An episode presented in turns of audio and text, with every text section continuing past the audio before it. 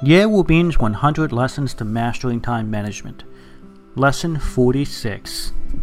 Only 3% of people do this. Hello everyone, my name is Ye Wu Bin from Yishuneng.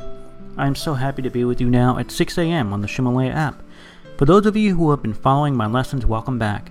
And if you're new here, welcome aboard. I'm so happy to have you with us. Time is man's scarcest resource. Once it's used, it can never be regained. So if you're not using your time effectively, or if the time you're spending is only getting you further away from your dreams in life, then stay with me. Listen a while, and I'm confident I can help open your eyes to a new path that will get you closer to your dreams. I want to remind you there are 100 classes in this album, and every class lasts about 6 minutes. It is updated at 6 a.m. New York City time each morning. Why do people need to dream? Jack Ma, the founder of Alibaba, which is the world's largest retailer, was once just an English teacher in China. Just think, if Jack did not have a dream, if he used his own reality to decide his own future, then Alibaba would never have been formed, and he'd still just be an English teacher. The dream is important. Without the dream, you cannot achieve a life of purpose and willful action. When I talk about dreams, you may think I'm talking about something you will never use in your life. You may think that what I tell you is common and meaningless. You may think it is like I'm feeding you chicken soup. I don't think I am feeding you meaningless chicken soup. Successful people don't think so.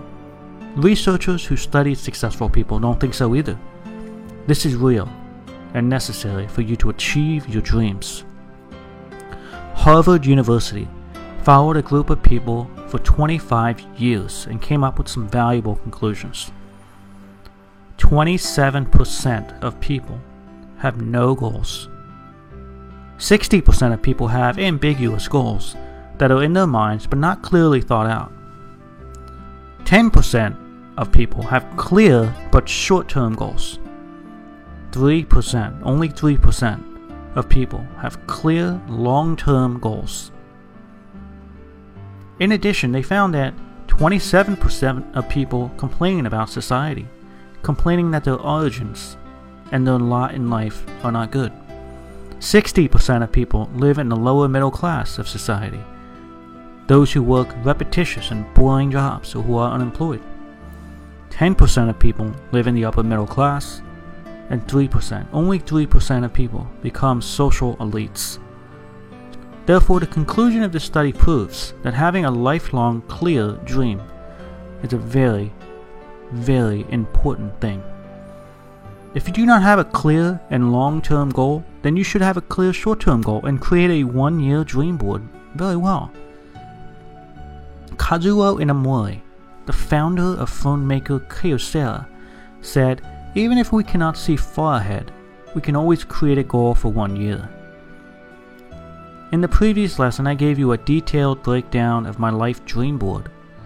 I built that dream board over several years, and each year I review and assess the dream board, making any changes that reflect changes in the strength and direction of my goals. For example, do you remember my dream of traveling to 100 countries around the world? I travel often. I have found that traveling increases my knowledge and broadens my mind. I have met people around the world that have figured out how to transform their lives, enhance and transform themselves to live a better life and to help others. And while on these travels, I record these insights and good ideas and then apply them to my work and life when I come back. Therefore, I pay great attention to what I see and who I meet in my travels.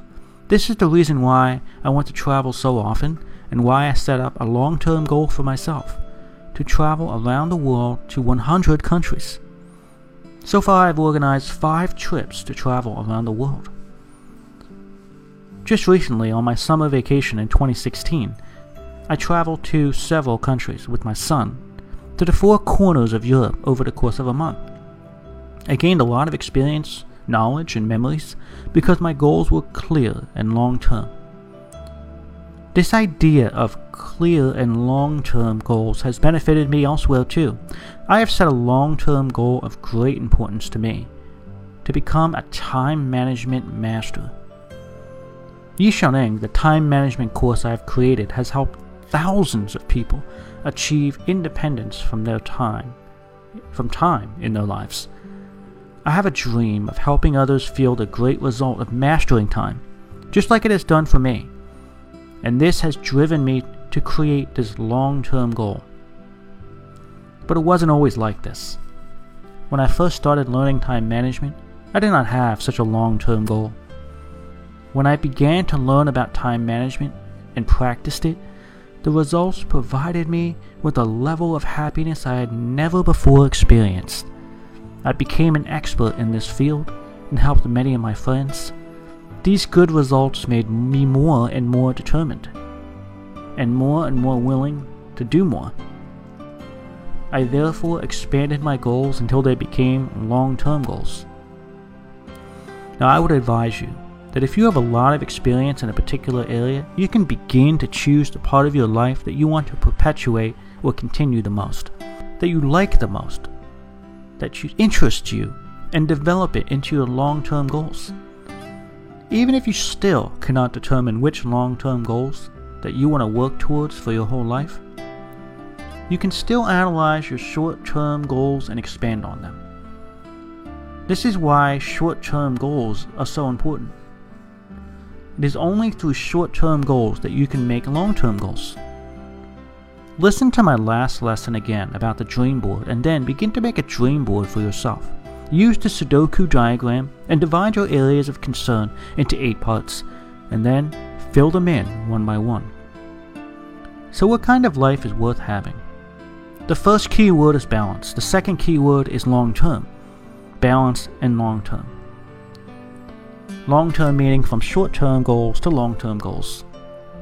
I hope that you can realize that the value of your life through the practice of setting appropriate goals and then working diligently but smartly to achieve them is of the essence.